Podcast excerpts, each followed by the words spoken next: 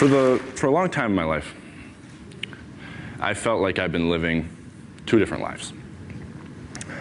There's the life that everyone sees, and then there's the life that only I see. And in the life that everyone sees, who I am is a friend, a son, a brother, a stand up comedian, and a teenager. That's the life everyone sees. If you were asked my friends and family to describe me, that's what they would tell you. And that's a huge part of me. That is who I am. And if you're asked me to describe myself, I'd probably say some of those same things. And I wouldn't be lying, but I wouldn't totally be telling you the truth either. Because the truth is, that's just the life everyone else sees. In the life that only I see, who I am, who I really am, is someone who struggles intensely with depression. I have for the last six years of my life, and I continue to every day. Now, for someone who has never experienced depression or doesn't really know what that means, that might surprise them to hear because there's a pretty popular misconception that depression is just being sad when something in your life goes wrong. When you break up with your girlfriend, when you lose a loved one, when you don't get the job you wanted. But that's sadness. That's a natural thing. That's a natural human emotion. Real depression isn't being sad when something in your life goes wrong. Real depression is being sad when everything in your life is going right. That's real depression, and that's what I suffer from. And to be totally honest, that's hard for me to stand up here and say. It's hard for me to talk about. And it seems to be hard for everyone to talk about it, so much so that no one's talking about it. And no one's talking about depression, but we need to be because right now it's a massive problem. It's a massive problem.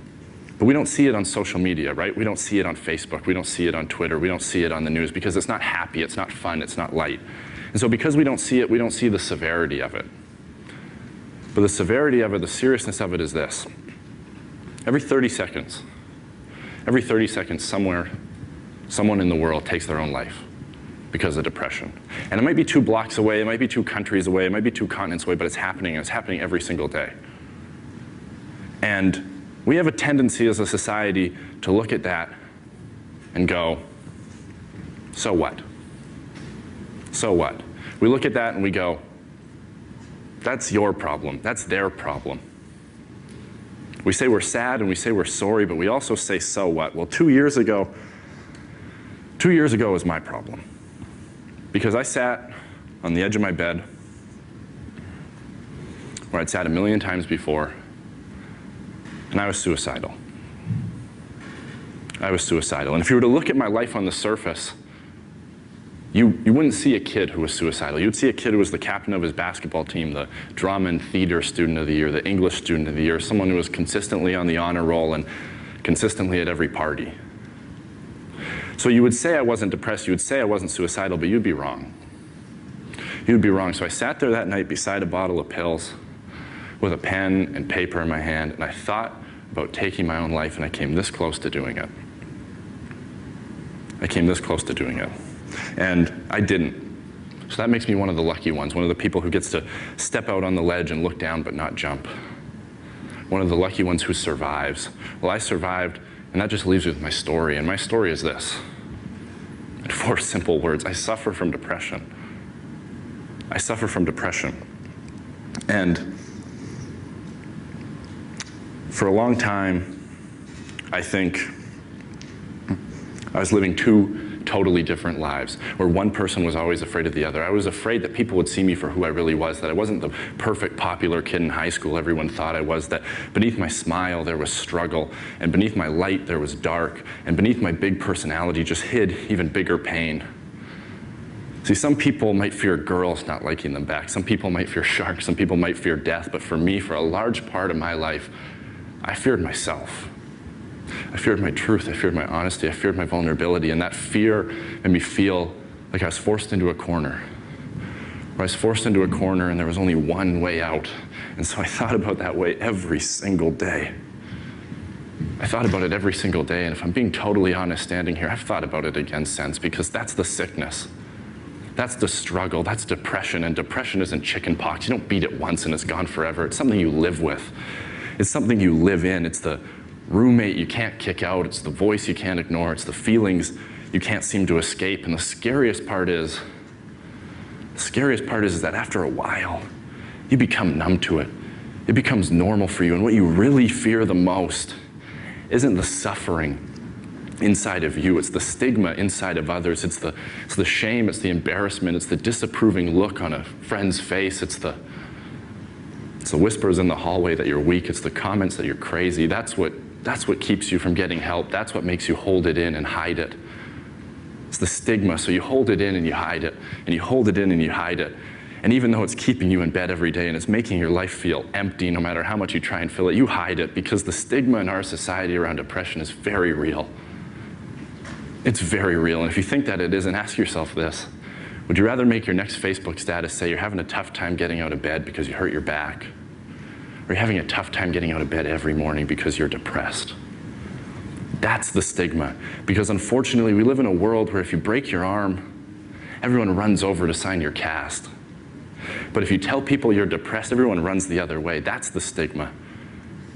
We are so, so, so accepting of any body part breaking down other than our brains. And that's ignorance. That's pure ignorance. And that ignorance has created a world that doesn't understand depression, that doesn't understand mental health. And that's ironic to me because depression is one of the best documented problems we have in the world, yet it's one of the least discussed. We just push it aside and put it in a corner and pretend it's not there and hope it'll fix itself. Well, it won't. It hasn't, and it's not going to because that's wishful thinking. And wishful thinking isn't a game plan, it's procrastination, and we can't procrastinate on something this important. The first step in solving any problem is recognizing there is one. Well, we haven't done that. So we can't really expect to find an answer when we're still afraid of the question. And I, I don't know what the solution is. I wish I did, but I don't. But I think, I think it has to start here. It has to start with me. It has to start with you. It has to start with the people who are suffering, the ones who are hidden in the shadows. We need to speak up and shatter the silence. We need to be the ones who are brave for what we believe in because if there's one thing that I've come to realize, if there's one thing that I see as the biggest problem, it's not in building a world where we eliminate the ignorance of others. It's in building a world where we teach the acceptance of ourselves. We're okay with who we are because when we get honest, we see that we all struggle and we all suffer, whether it's with this, whether it's with something else. We all know what it is to hurt. We all know what it is to have pain in our heart, we all know how important it is to heal. But right now, depression is society's deep cut that we're content to put a band aid over and pretend it's not there. Well, it is there. It is there. And you know what? It's okay. Depression is okay. If you're going through it, know that you're okay. And know that you're sick. You're not weak. And it's an issue, not an identity, because when you get past the fear and the ridicule and the judgment and the stigma of others, you can see depression for what it really is. And that's just a part of life.